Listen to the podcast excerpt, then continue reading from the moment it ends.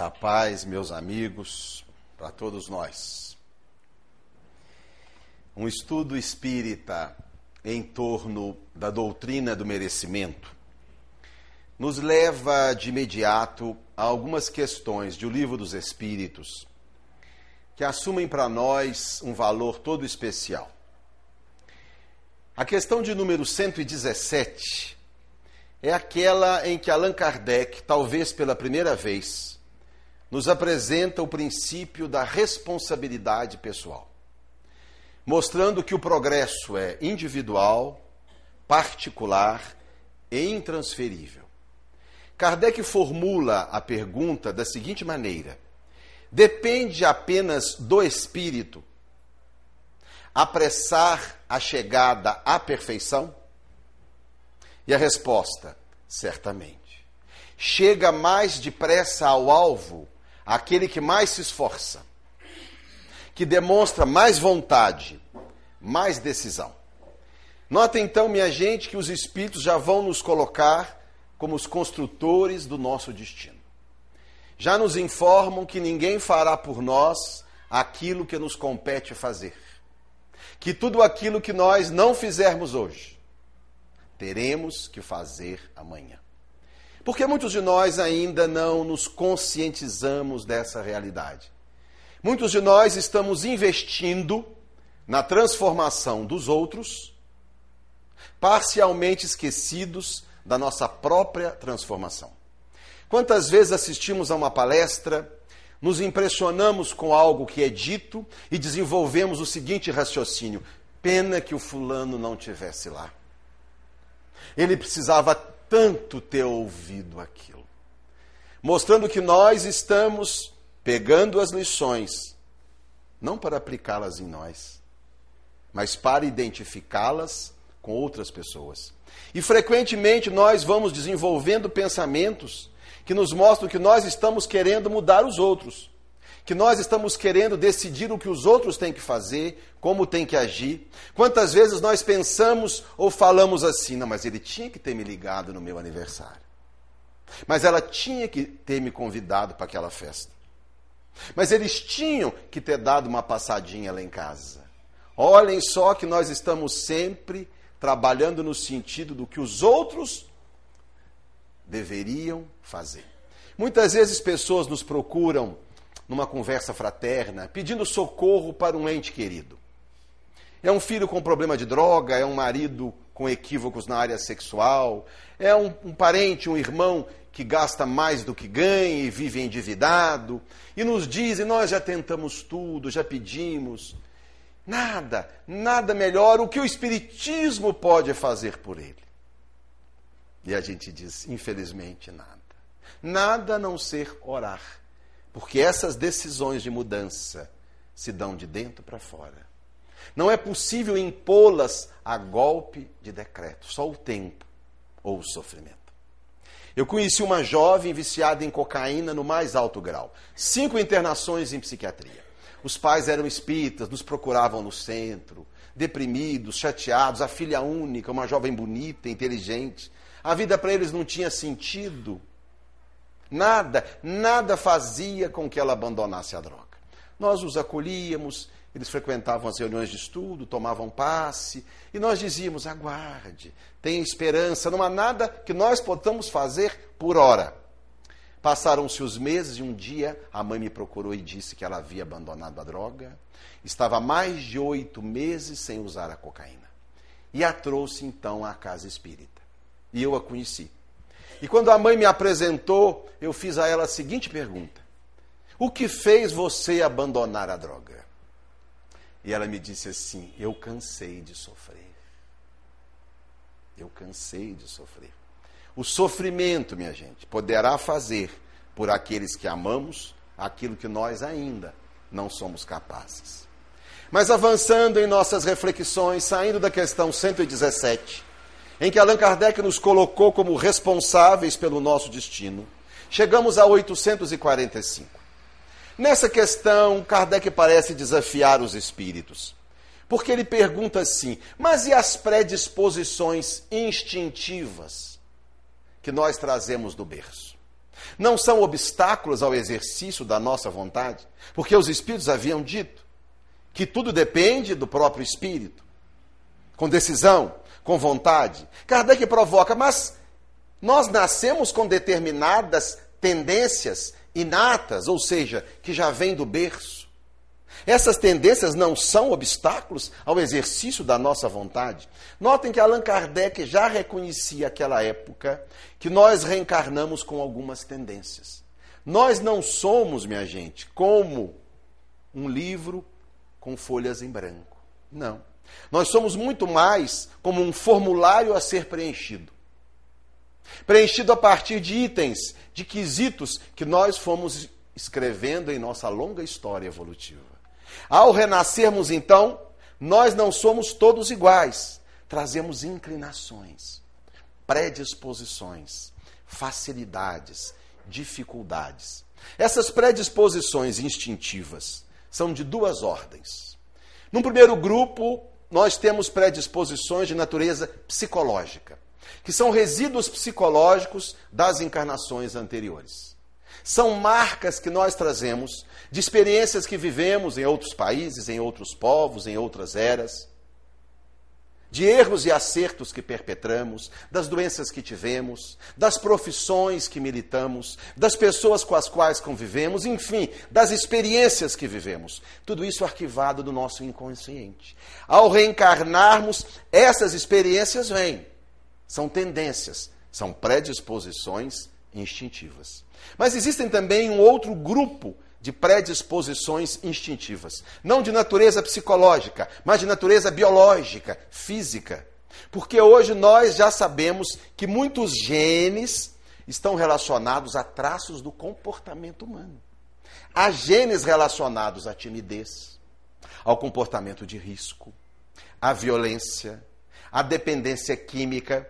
Nós então herdamos dos pais, na formação do nosso corpo, determinados genes que construíram o nosso cérebro, que tem determinadas tendências, tendências biológicas, que vêm impressa com os genes. Também são tendências instintivas. Kardec então pergunta: essas tendências não são obstáculos ao exercício da nossa vontade? A resposta é uma das mais importantes da codificação. Eles dizem assim: jamais. Não existem arrastamentos irresistíveis. O homem sempre pode resistir ao mal se lhe apraz.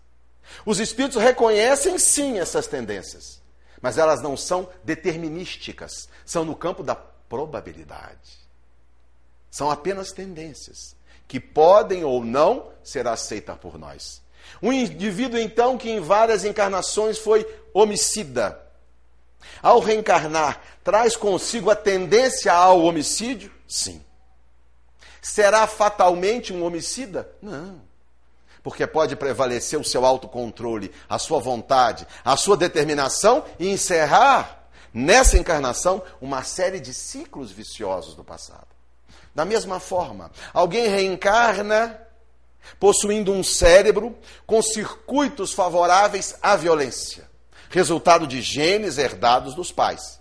Terá uma maior tendência à violência? Sim. Será obrigatoriamente violento? Não. Porque o espírito pode prevalecer sobre os genes, impedindo a manifestação desses genes através da vontade e da determinação. E finalmente, avançando um pouquinho mais, chegamos à questão 909. E parece que aqui Allan Kardec quer encerrar essa questão de uma forma definitiva. Porque ele pergunta o seguinte: quer dizer então que em qualquer circunstância o homem pode vencer uma imperfeição? E a resposta: sim. E às vezes com bem pouco esforço. E conclui com uma exclamação: como são poucos aqueles que se esforçam. Que resposta dura, minha gente. Nós preferíamos outra resposta.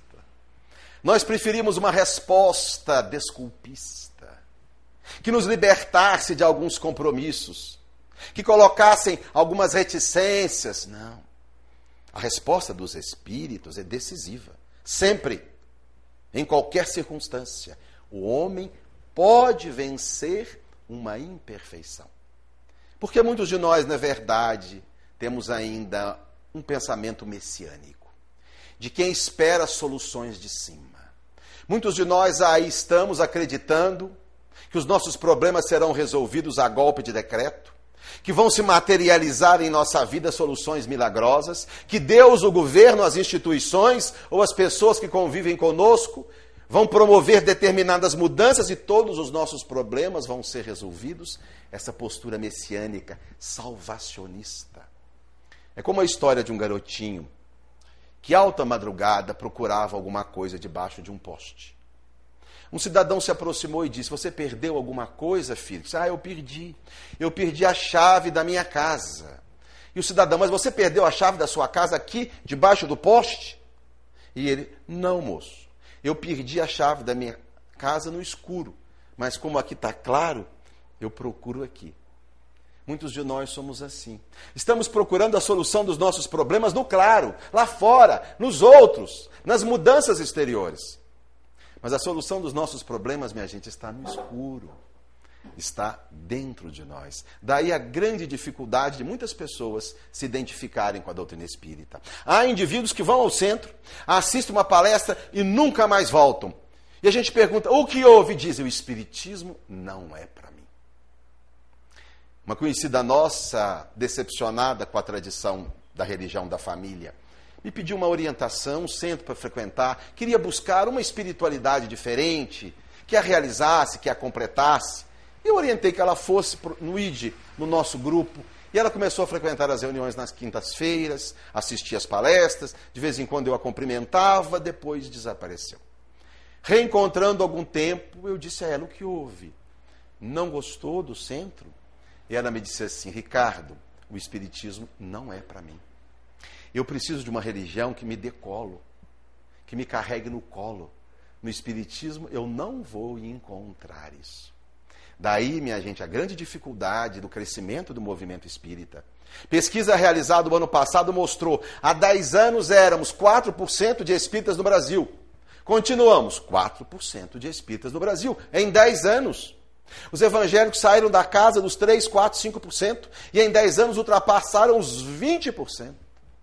E a gente vai para os presídios e tentam levar a doutrina espírita, não cola, não pega.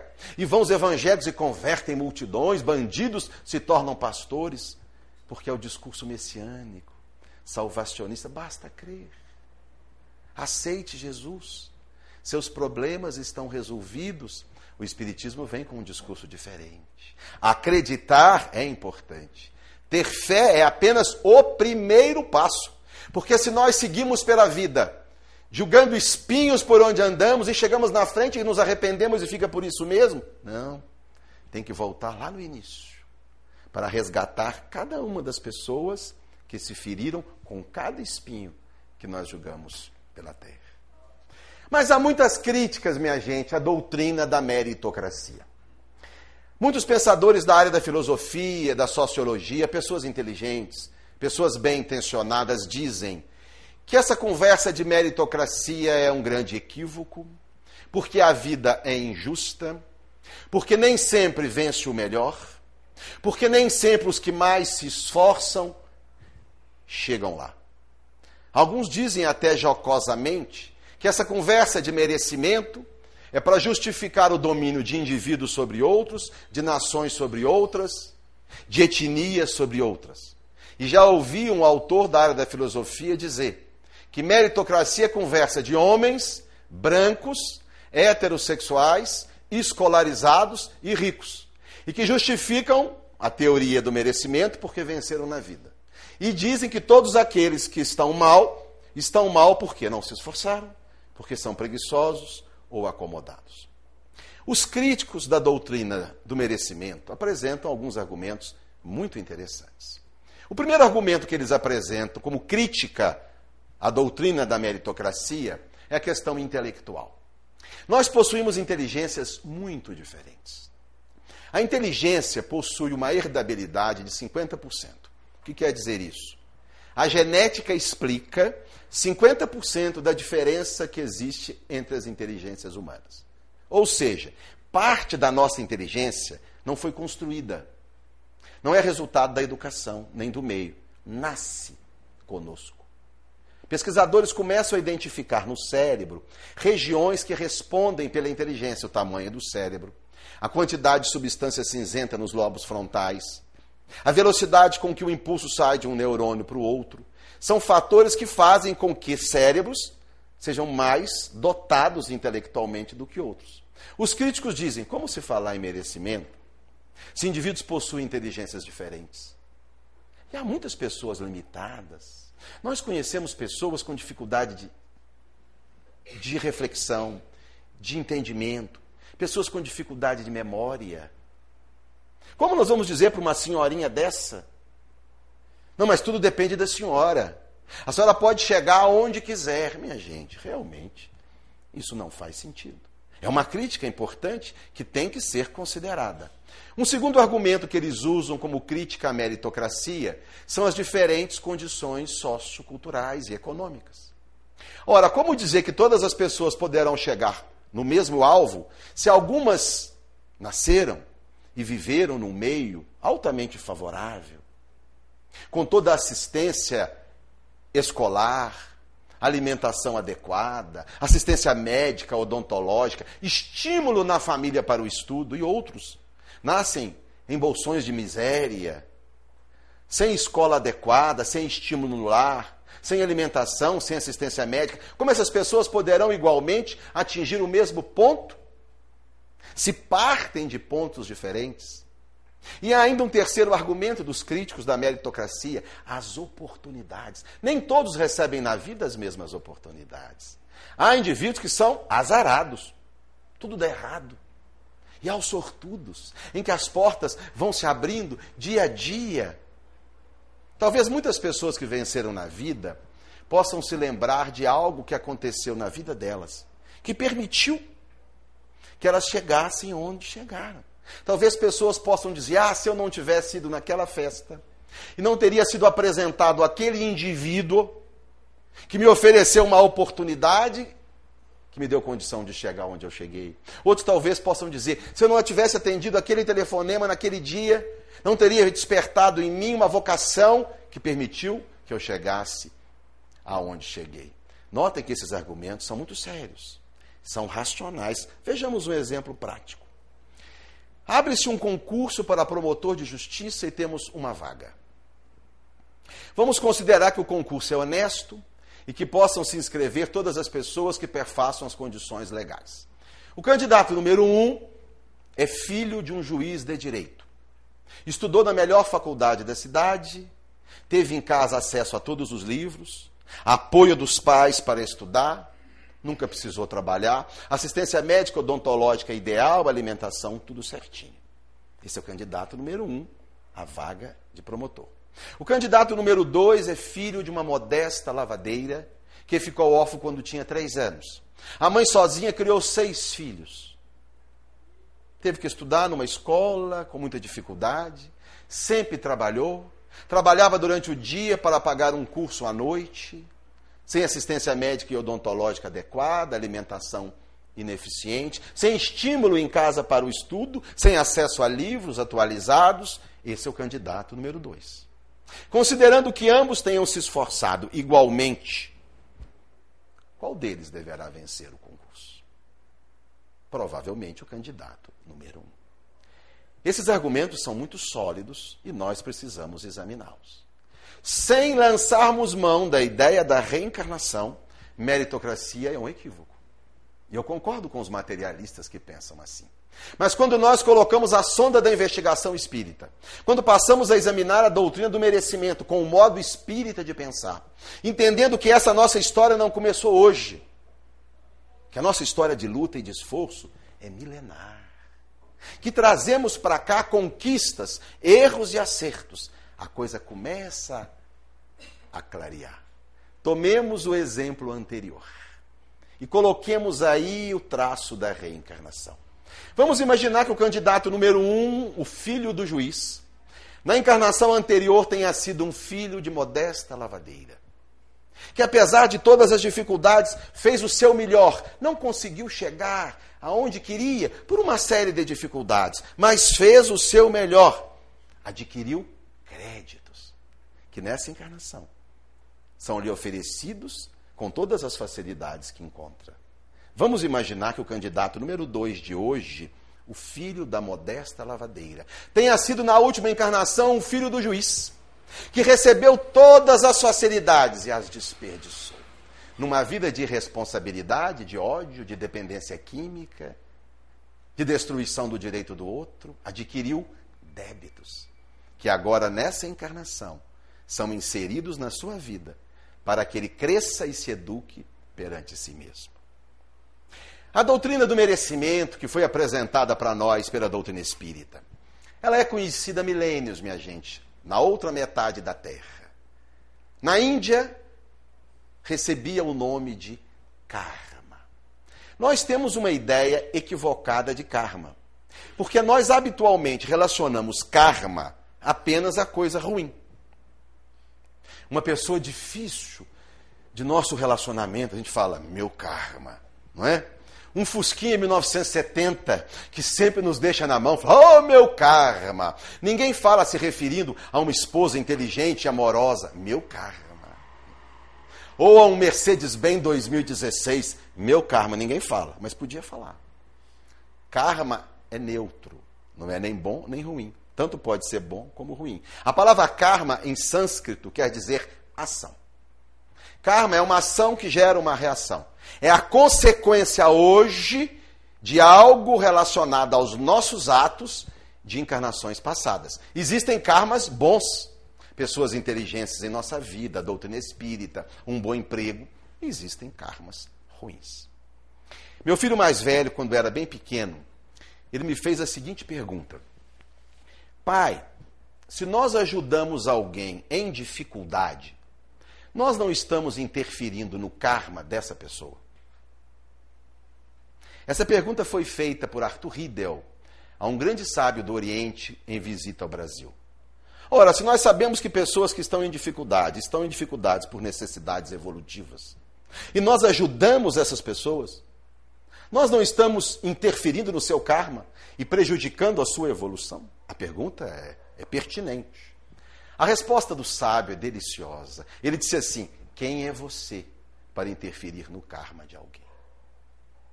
Se a nossa ajuda acontece, é porque ela também faz parte do karma.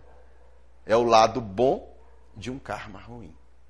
Em Jesus, minha gente, a doutrina do merecimento foi apresentada de uma forma inquestionável. Tome o Evangelho de João, lá está uma das máximas notáveis do Evangelho, quando Jesus diz assim: a cada um segundo as suas obras.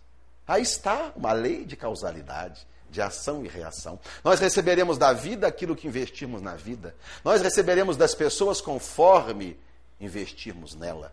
Em outra passagem do Evangelho, Jesus diz assim: Tudo aquilo que ligardes na terra será ligado no céu. Olha a relação de causalidade. Tudo que ligarmos hoje, tudo que fizermos hoje, dará consequências para nós no futuro. Quando Jesus vai ser preso no Monte das Oliveiras, e Pedro, no momento de reflexão, decepa a orelha do soldado Malco, Jesus volta-se para ele e o adverte: Pedro, quem com o ferro fere, com o ferro será ferido. O que é isso, minha gente? É uma doutrina de causalidade. É a lei do merecimento em ação.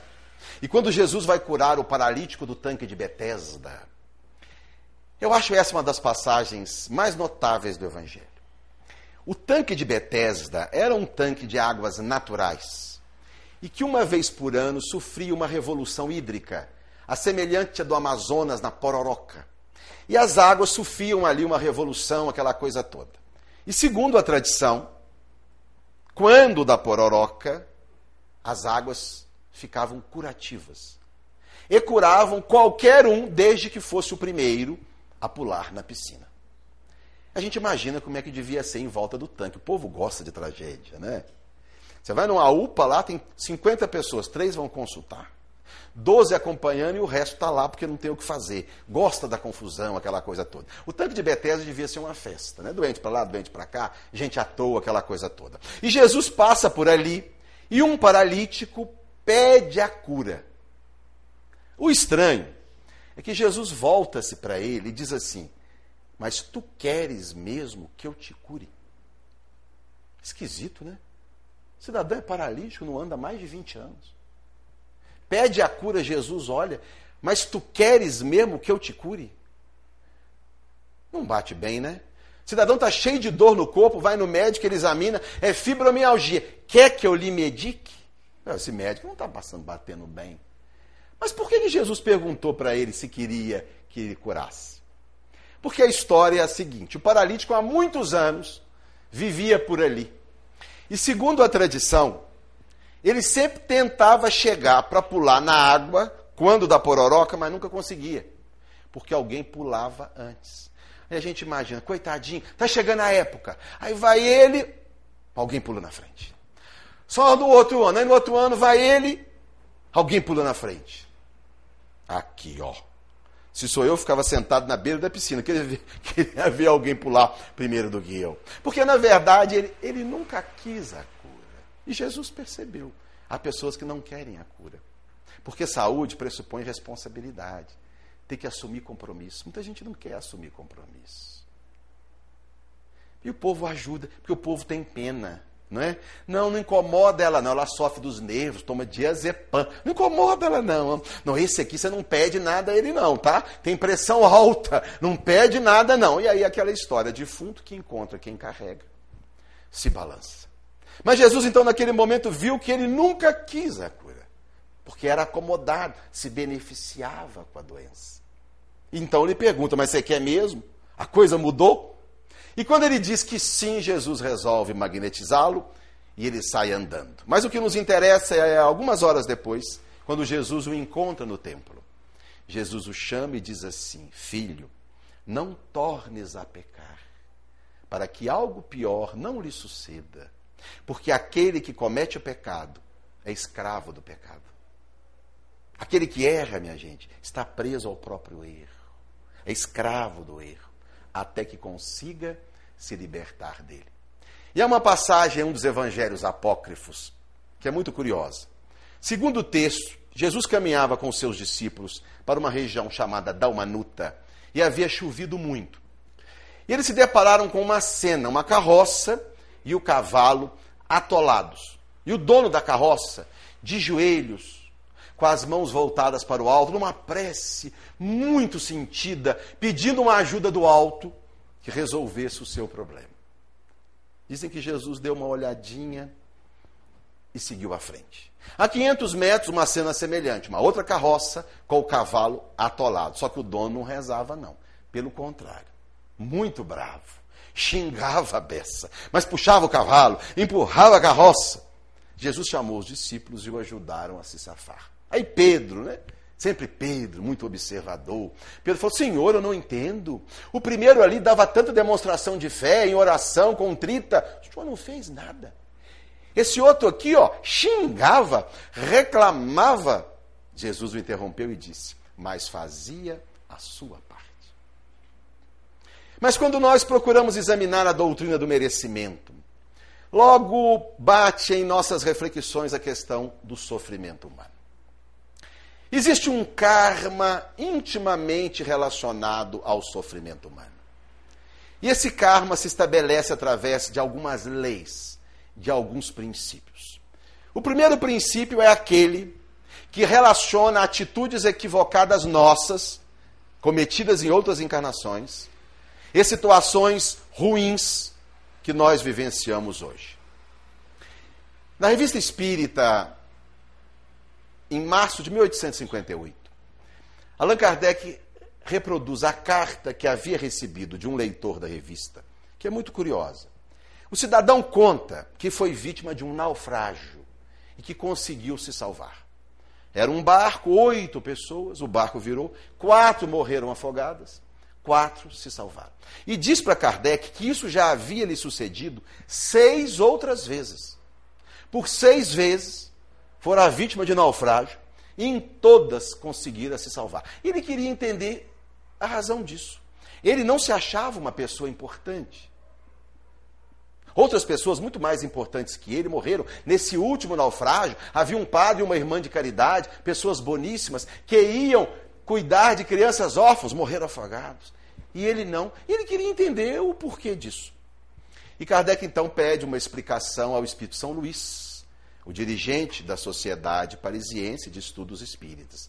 E ele então responde ao cidadão dizendo a ele que a morte por afogamento não constava no instinto do seu destino. A expressão é do Espírito São Luís, instinto do destino.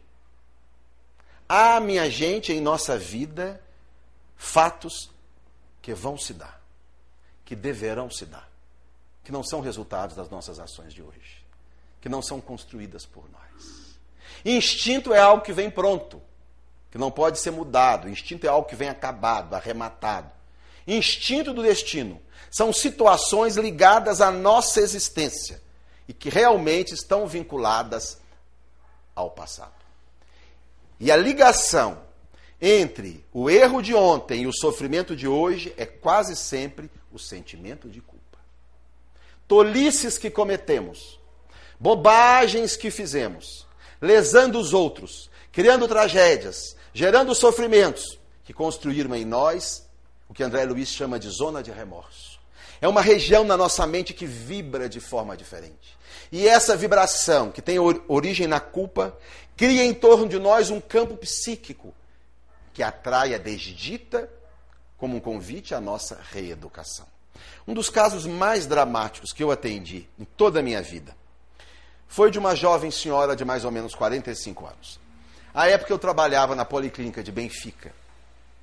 Quando chegou ela para consultar, ela chegou amparada por uma adolescente, sua filha, e por uma irmã, e era um verdadeiro robozinho. Todas as articulações destruídas. Não conseguia estender os cotovelos, levantar os ombros, não conseguia abrir e fechar a mão, movimentar a cervical. Pedi que ela se sentasse, ela não conseguia se sentar, porque as articulações dos quadris estavam destruídas, e eu vi logo que era um caso gravíssimo de artrite reumatoide. E comecei a minha anamnese perguntando há quanto tempo ela tinha essa doença, quais médicos cuidaram dela, que tratamentos fez. E para meu espanto, ela me disse que tinha essa doença há mais de 15 anos e nunca procurara médico, nem tomara nenhum remédio para tratar dessa enfermidade. Eu levei um susto porque eu trabalhava ali há mais de 10 anos na condição de especialista nessas doenças. Ela morava a 20 minutos de onde eu trabalhava. Se tivesse me procurado, ou a qualquer outro, o socorro, a medicação adequada, jamais ela teria evoluído daquela forma. E naquele momento eu, uma mistura de indignação e de surpresa, voltei e me disse a ela: Mas, minha senhora, por que a senhora fez isso com você mesmo? E a resposta dela foi muito estranha, porque foi uma resposta óbvia demais. Ela disse assim: Ah, doutor, a vida é tão difícil. O senhor sabe como é? Cuidar de filho, cuidar de marido, nunca tive tempo para mim. Claro que a resposta não era essa. Essa era a resposta que ela podia dar, porque era a resposta que ela tinha no consciente. Na verdade, a resposta real ela não saberia dar, mas estava num profundo sentimento de culpa que ela trazia de encarnações anteriores. Uma culpa tão grande, minha gente, que não lhe permitia, a nível inconsciente, procurar socorro. Ela não se permitia procurar ajuda, porque ela tinha que sofrer. No seu inconsciente, aquele espírito só estaria bem através do sofrimento, porque só o sofrimento poderia pacificar a sua consciência. E aí a gente entende tantas tragédias, coisas tristes. Indivíduos que trabalham a vida inteira para comprar uma casinha, compra a casinha. Depois trabalham outros tantos anos para mobiliar a casinha, tudo certinho. Vem uma tragédia natural, uma enchente, destrói. Ou pessoas que conseguem com muito sacrifício comprar um bem que é necessário à sua sobrevivência, vem o ladrão e rouba. Ou num condomínio com 40 casas, o ladrão entra naquela casa e não nas outras. Somos nós. atraindo para nós as necessidades expiatórias, para limparmos da consciência esse sentimento de culpa que não permite que a gente avance. Porque quando nós lesamos o outro, nós lesamos a nós mesmos. E ao lesar o outro, nós criamos em nós uma necessidade de reparação. E essa necessidade de reparação, muitas vezes, nem sempre, mas muitas vezes só se dará através do sofrimento. Daí, minha gente, honestidade, honradez de caráter não são apenas valores morais. São atos de esperteza que podem nos privar de muito sofrimento no futuro. Eu trabalho com dor há mais de 30 anos. Eu vejo pessoas se beneficiando de um afastamento no INSS para tratamento de saúde, pessoas que podiam estar perfeitamente trabalhando. Eu vejo pessoas aposentadas por invalidez e que continuam trabalhando. Pessoas que se afastam, que recebem o salário do INSS e continuam trabalhando. Estão se enganando a si mesmos, minha gente. Porque terão que devolver um dia. Mas existe uma segunda lei relacionada ao karma do sofrimento. Não as relações entre o passado e o sofrimento de hoje, mas as relações entre as nossas atitudes de hoje e o sofrimento de agora. Porque se o indivíduo sai de casa com um fone de ouvido, respondendo mensagem de celular, tropeça, cai, quebra a perna, não vai falar de karma. A situação foi criada hoje. É a imprudência, é imprevidência. E se nós formos no pensamento de Kardec, a gente se surpreende. Porque, segundo Allan Kardec, a maioria dos sofrimentos humanos tem a sua causa nessa encarnação. Evangelho segundo o Espiritismo, capítulo 5. Kardec diz assim: Se todos aqueles que estão sofrendo estudassem friamente o seu passado, na maioria das vezes poderiam dizer: se eu não tivesse feito tal coisa, ou se eu tivesse feito tal coisa, não estaria nessa situação. Daí quantas pessoas infelizes por culpa própria. Quantas pessoas infelizes no trabalho porque nunca se esforçaram para fazer uma coisa melhor. Quantas pessoas atormentadas porque gastam mais do que têm. Poderiam viver com o pouco que lhes dá o necessário em paz, mas vivem atormentados, escondendo de um credor aqui, de um credor aqui lá, porque querem viver uma vida que não condiz com a sua própria realidade, criando o próprio inferno para si mesmos. Quantas pessoas infelizes com os filhos porque nunca se preocuparam com eles. Quantas pessoas terminam a vida sozinhos porque nunca valorizaram a família. Quantas pessoas caminham sozinhos porque querem um parceiro cinco estrelas. Poderiam dar certo com um parceiro mais ou menos, mas querem uns cinco estrelas e aí não encontram e caminham amargando a solidão. Gosto muito da história de um cidadão que disse que só se casaria se encontrasse a mulher perfeita. E aí viajou o mundo em busca dessa mulher. 30 anos volta para casa, solteiro. Aí um amigo vai fazer uma chacota. E aí perdeu o seu tempo, hein? Mulher perfeita? Não existe. Ele diz, existe sim. Eu a encontrei. E o amigo, bom, mas se você a encontrou, por que, que não trouxe com você? Por que está sozinho até hoje? E ele, porque ela também está procurando o homem perfeito. Quantas pessoas infelizes na vida, minha gente, porque não conseguem se libertar de um sentimento de mágoa. Eu atendo pessoas doentes, porque foram vítimas de uma traição afetiva há 20 anos. E eu me pergunto, até quando? Até quando essas pessoas vão manter lixo psíquico? Até quando nós vamos permitir que coisas que nos fizeram no passado destruam a nossa vida inteira? Quantas pessoas infelizes porque cultivam a amargura, afastam da vida delas pessoas alegres, pessoas inteligentes, que poderiam enriquecer a sua existência. Quantas pessoas infelizes porque atormentadas por uma preocupação sem sentido, uma preocupação neurótica. Porque há pessoas que não precisam de problema. Criam os seus próprios problemas. Vamos atender uma senhora numa anamnese para uma criança e a gente pergunta assim: sua filha teve sarampo? Quantas respondem: ainda não, doutor. Ainda não. Ou conversamos com um rapaz que está num emprego novo, então, meu filho, está satisfeito? Por enquanto, né? mostrando sempre uma abertura para o ruim, sempre na expectativa de que vá acontecer aquilo que não presta. Eu tenho uma paciente que ela é tão neurótica com isso. Ela se preocupa tanto com tudo e com todos que um dia o filho dela falou assim: Mamãe, nós vamos criar para a senhora uma firma. A firma vai ser Disque Preocupação. Quando alguém tiver com um problema, telefona para a senhora, a senhora preocupa por eles. Um médico canadense, um médico de família, cansado de atender pessoas que adoeceram por preocupações, resolveu estudar esses casos.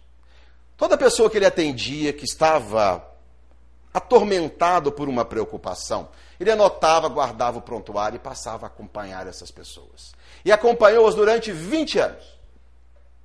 Ao final desse período, foi até elas para saber se o foco da sua preocupação no passado havia se realizado com os anos.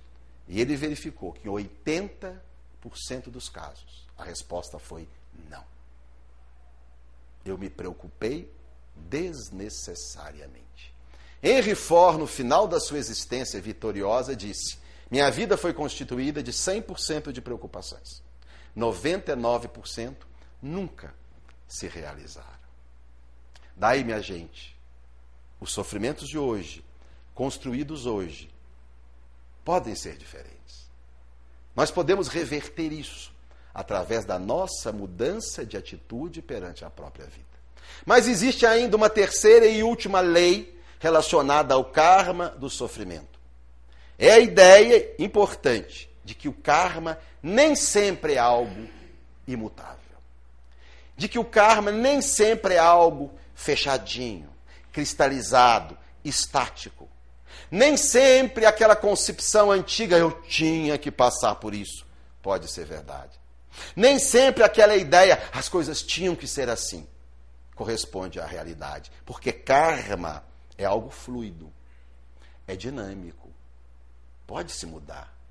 À medida em que nós nos modificamos por dentro, as situações relacionadas a nós também podem se modificar. J.L. Simmons, um autor norte-americano, diz assim: se você quebrou o braço de alguém numa encarnação, não precisa ter o seu braço quebrado na outra, a não ser que você acredite nisso, a não ser que você atraia isso a não ser que você se acomode a isso. Se você foi carrancudo para com todas as pessoas numa encarnação, não é preciso que as pessoas sejam carrancudas para com você. Basta que você comece a sorrir. Certa feita, Chico Xavier participava de uma conversa com amigos. E saiu o tema João Batista e sua reencarnação anterior como Elias. Todos sabem que Elias foi um profeta, que numa disputa com os sacerdotes do deus Baal, mandou cortar a cabeça de 400 sacerdotes. Adquiriu um karma que foi saudado na sua encarnação, alguns séculos depois, como João Batista, quando, por ordem de Herodes, teve a sua cabeça degolada. A história era esse, o tema era esse. Quando alguém voltou, se diz: Pois é, Chico, João Batista tinha que morrer mesmo, com a espada, não é? Era o seu karma, era uma necessidade expiatória, não é isso? Chico voltou e disse assim: Eu cá comigo fico pensando. Se João Batista tivesse sido mais tolerante para com Herodes, se em vez de criticar publicamente o adultério do rei, se tivesse deixado para lá, talvez tivesse sido poupado pela lei. E talvez tivesse acompanhado Jesus até o fim, ou mais ainda, acompanhado os discípulos na divulgação do cristianismo. Nota, minha gente, como essa ideia de karma, implica renovação.